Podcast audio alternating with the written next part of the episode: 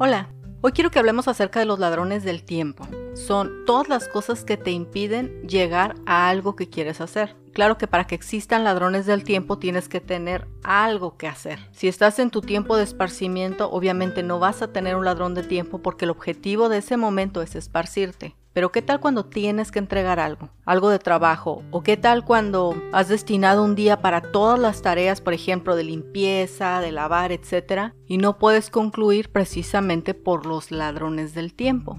Postergar es un ladrón de tiempo, lo mismo que no tener claridad acerca de lo que quieres conseguir, pero no es lo único. Si para que exista un ladrón del tiempo es necesario que haya algo que hacer, entonces podemos darnos cuenta que la motivación interna la generas tú, viene de ti, viene de las cosas que quieres hacer y cómo vas avanzando hacia ellas. Y la motivación externa son, por ejemplo, los likes de Facebook, te la generan otras personas cuando alguien te aplaude por algo, por decirlo de una forma. Cuando tu alimento emocional para seguir haciendo algo depende de la reacción de otras personas. Podríamos ponerlo de esa forma. Entonces, un ladrón del tiempo sería depender de la motivación externa, depender de la reacción positiva de otra persona para que tú sigas trabajando. Otro ladrón de tiempo sería no saber decir no. Si tienes que completar una tarea, puede ser lo que sea y no precisamente tiene que ser laboral. Si tienes que cocinar o tienes que lavar o, tienes que ir a alguna clase, bueno, si alguien llega y te dice, oye, pues por favor, X cosa, y tú accedes porque no sabes decir que no, porque te sientes culpable, porque no quieres que las otras personas te tomen de cierta forma, eso te está robando el tiempo. Hay que aprender a poner límites. También tenemos un podcast de eso. Las interrupciones. Creo que de las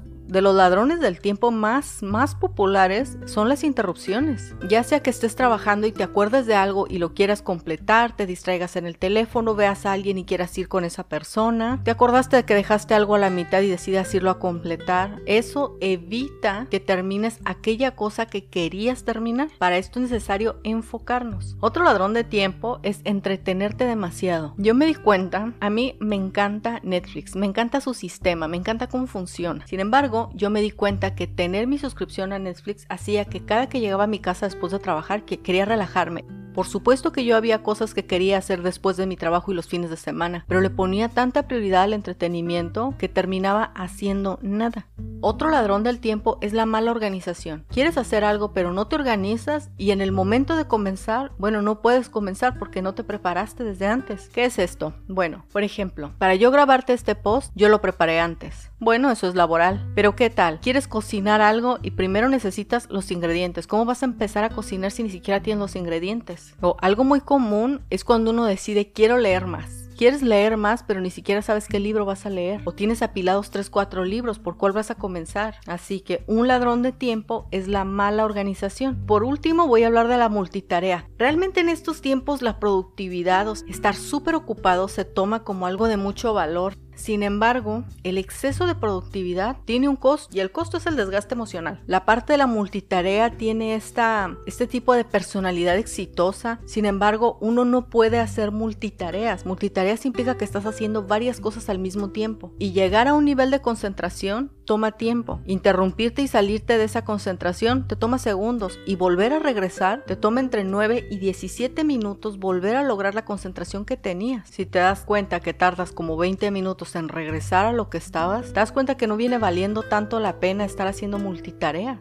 ¿Cómo podemos arreglar este asunto de los ladrones del tiempo? Bueno, lo primero tienes que saber qué es lo que quieres, cuál es tu meta. ¿Quieres limpiar tu casa por un día entero? ¿Quieres terminar un proyecto? ¿Tienes que escribir algo? ¿Qué es lo que quieres hacer? Lo siguiente implica, si ya sabes lo que quieres hacer, obviamente hay cosas a las que tienes que decir que no. Si tienes que estudiar, no puedes estar viendo un video de YouTube. Hay que saber decir no cuando se necesita decir que no. Hay que evitar estar demasiado concentradas en el ahora esto es un tipo de gratificación instantánea y es lo que detiene a la mayoría de las personas. Estar enfocados en el ahora. Estoy haciendo esto, pero ahorita quiero esto. Y base hacia ellos y es una interrupción. Y también ten este momento de introspección para saber qué es lo que te está motivando. ¿Es la motivación interna? ¿Son cosas que tú quieres lograr? ¿Que conforme vas avanzando te vas sintiendo bien por los resultados que estás obteniendo? ¿O estás dependiendo de la motivación externa? Del aplauso de los demás, del reconocimiento de los demás. Recordemos que la motivación externa puede desembocar en y eso es un problema más grande que estar simplemente desorganizado. Así que ya conoces los ladrones del tiempo y ya sabes cómo puedes combatirlos. El máximo problema de un ladrón del tiempo no es tanto que terminas la tarea, sino que poco a poco vas perdiendo el enfoque de lo que quieres. Nos vemos la próxima.